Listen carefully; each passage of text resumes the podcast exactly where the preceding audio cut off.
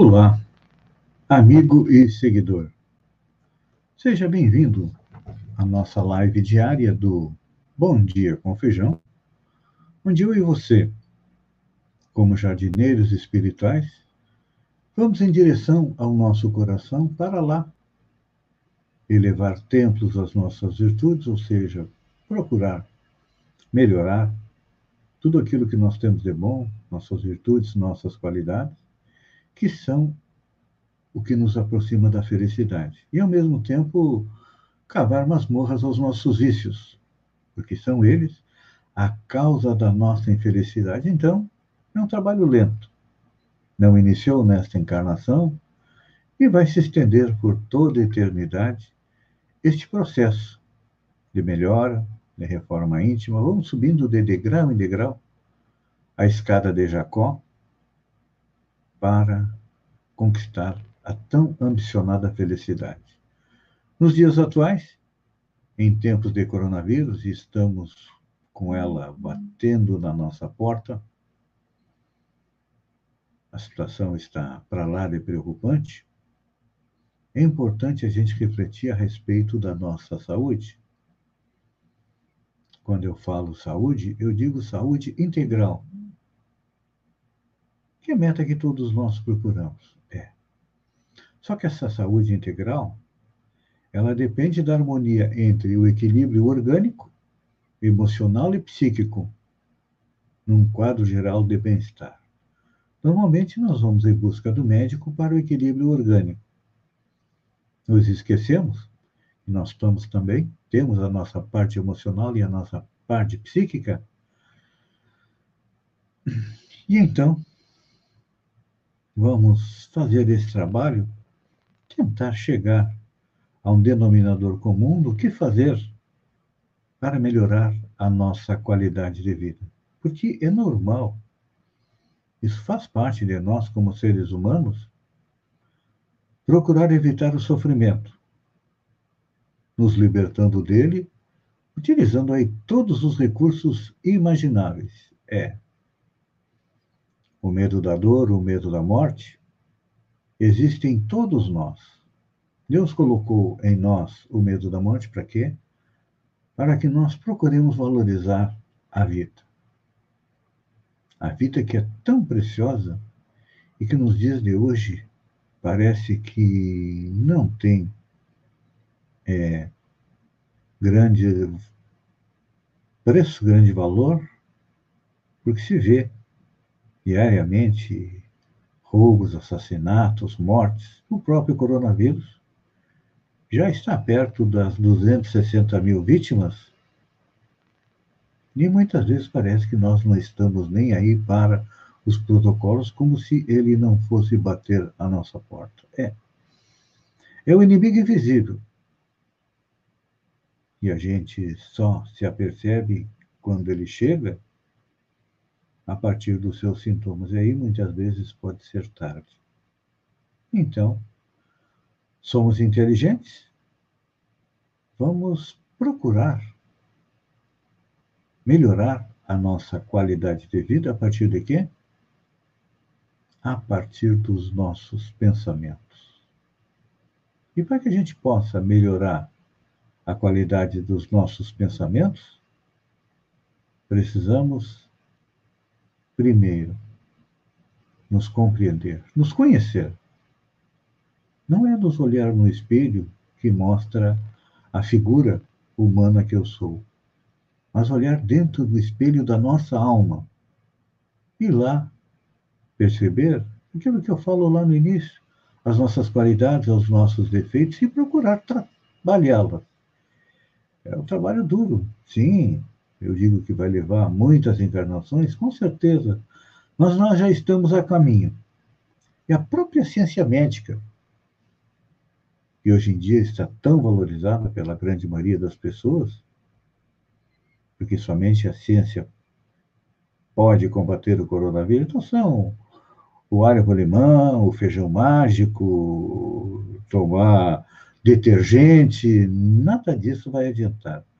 O que vai adiantar é seguirmos os protocolos que foram preparados pelos cientistas e aguardar a nossa vez de tomar a vacina quando ela chegar. No Brasil vai ser demorado. Provavelmente só no final do ano que vem nós poderemos ter toda a população vacinada. Enquanto isso, precisamos é, manter o distanciamento social, manter-nos em casa, preferencialmente, e quando estamos em casa, nós temos que trabalhar o quê? A nossa mente. Primeiro, temos que ter fé. Deus comanda o universo, com certeza. E seus prepostos comandam as galáxias, os sistemas solares. O nosso planeta Terra tem Jesus como espírito encarregado da nossa evolução. O coronavírus veio para quê? Para nos alertar a respeito de como nós estávamos vivendo. Qual era a nossa preocupação? a maioria das nossas procurações eram eminentemente materiais.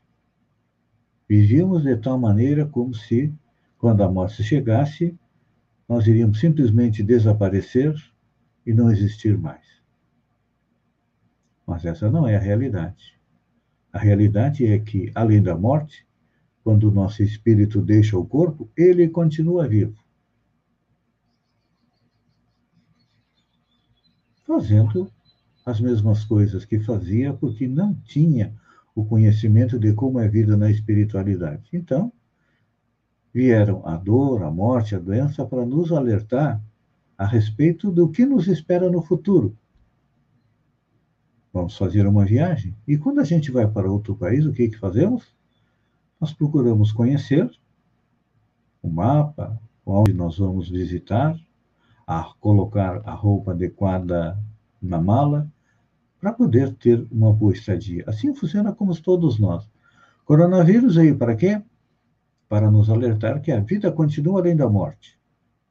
E se quisermos ter uma vida mais tranquila, precisamos conhecer, compreender e como agir quando chegamos lá de lá. Para isso, eu disse, precisamos ter o quê? Fé em Deus que está regendo o universo e sabe o que é melhor para nós. Temos que confiar em nós também, que temos condições de chegar lá numa condição melhor do que nós chegamos aqui. Então, nesse momento em que a ciência médica aumenta, melhora, alarga seu conceito de saúde e de doença, hoje nós temos a medicina psicossomática que coloca que as ocorrências patológicas, as ocorrências na área do psiquismo, da emoção, se transferem para o nosso corpo orgânico. E aí, o medo, a preocupação, o desespero são como portas abertas para que sejamos infectados pelo coronavírus e que provavelmente ocorra o retorno à pátria espiritual. Mas se ao contrário, tivermos fé, pensamento positivo, estarmos sempre com a nossa mente elevada, isso vai dificultar a entrada do coronavírus no nosso organismo. Pense nisso. Nós evoluímos por duas maneiras, pelo amor ou pela dor. Hoje está vindo a dor aí para nos visitar, para nos alertar que precisamos trabalhar a nossa cota de amor dentro de nós. Pense nisso, amigo e seguidor, enquanto eu agradeço a você por ter estado comigo durante esses minutos. Fiquem com Deus e até amanhã no alvorecer com mais uma reflexão matinal. Um beijo no coração e até lá então.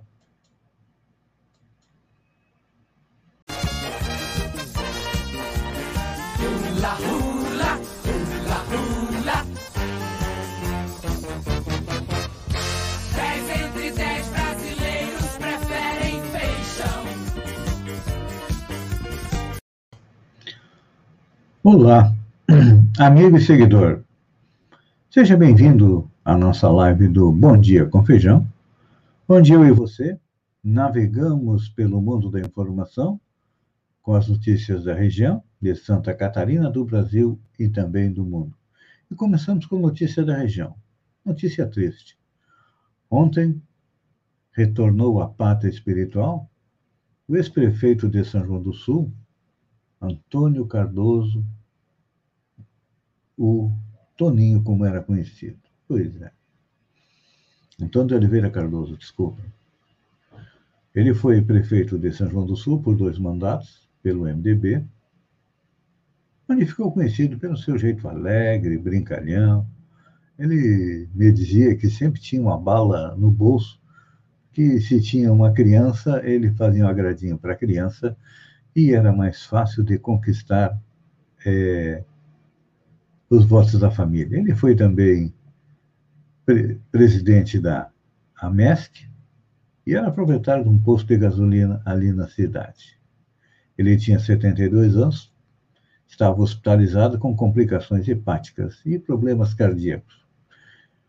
Então, que Deus o proteja, o ampare, assim como sua família. Ele era irmão do ex-presidente da CEPRAG, seu Ercídio Marciano Cardoso, um querido amigo que com certeza deve ter sentido muito o retorno do seu irmão à parte espiritual. Então, eu mando aqui um, um abraço para ele e para sua esposa, dona Pupi, também, pessoa, um casal com a quem eu voto uma grande estima e grande consideração. O prefeito Moacir Teixeira decretou três dias de luta oficial. E agora vamos para Santa Catarina. Hoje não é dia de notícia boa, infelizmente. Santa Catarina registra 35 mortes de pacientes à espera de leitos especializados. É. Subiu para 35 o número de pacientes com coronavírus que morreram em Santa Catarina enquanto aguardavam por leitos especializados para a doença, seja em UTI ou enfermaria.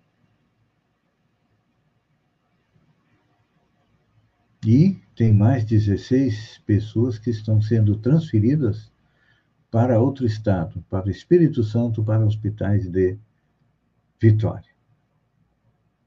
Com certeza, agora com as decisões do governo do estado de lockdown neste final de semana que passou e no próximo, a tendência é nos próximos dias, não agora, a situação é melhorar.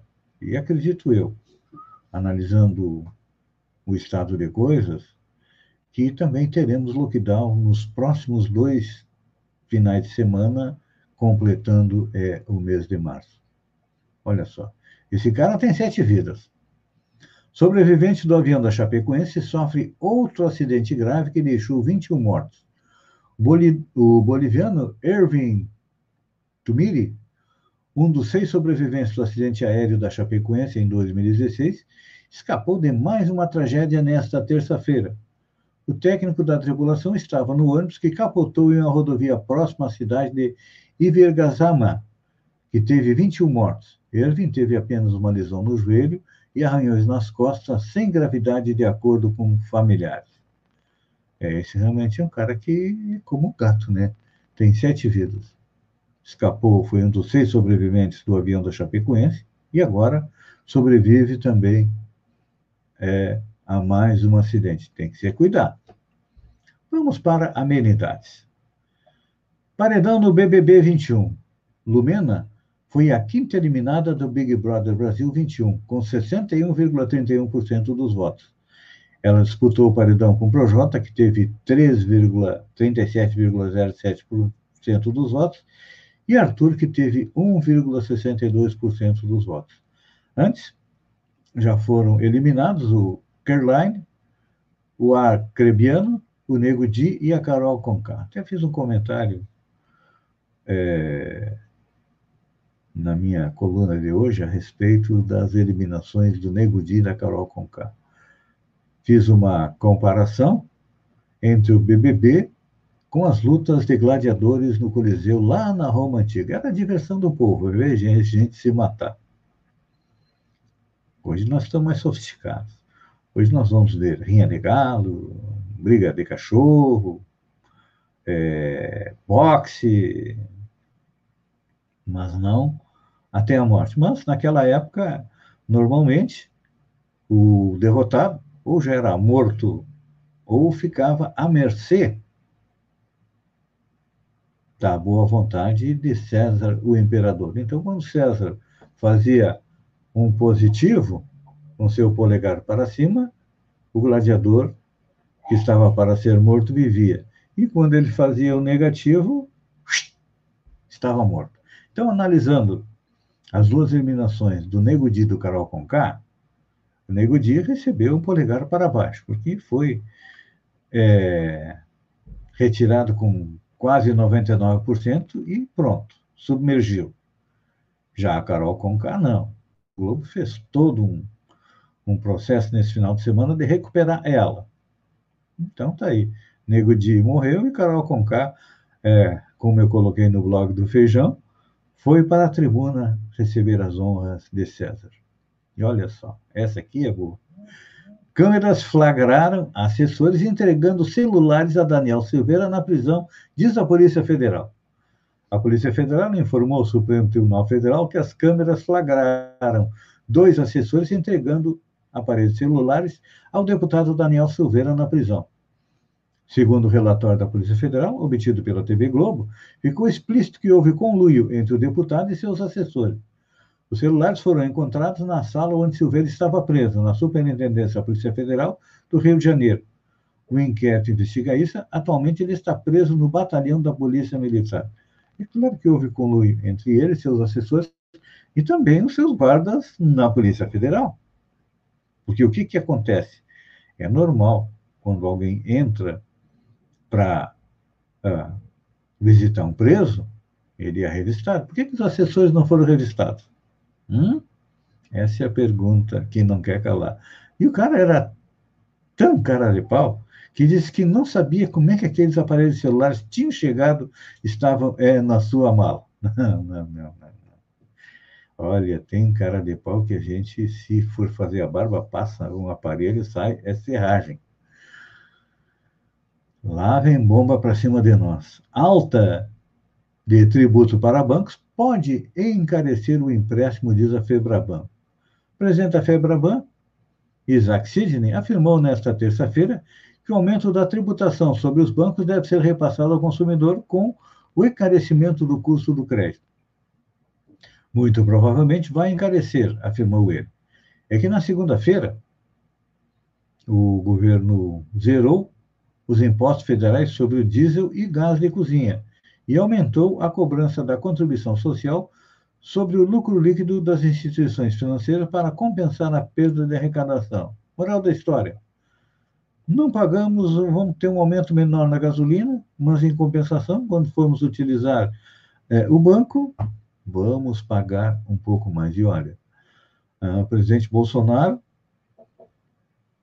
tomou uma bola nas costas, mais uma bola nas costas da Petrobras, porque hoje está aumentando mais uma vez o preço da gasolina, só neste ano são 41%, e toda essa encrenca agora com o aumento da taxação dos bancos, o dólar fechou em alta após esse episódio eh, de zerar o imposto sobre o diesel e gás de cozinha e aumentar o lucro dos bancos. Moral da história: quem exporta ganha, mas quem importa acaba pagando. O dólar é a moeda que, ou melhor, o real, é a moeda que mais desvalorizou no planeta. Olha, não duvide que ele vai chegar a seis reais até o final do ano.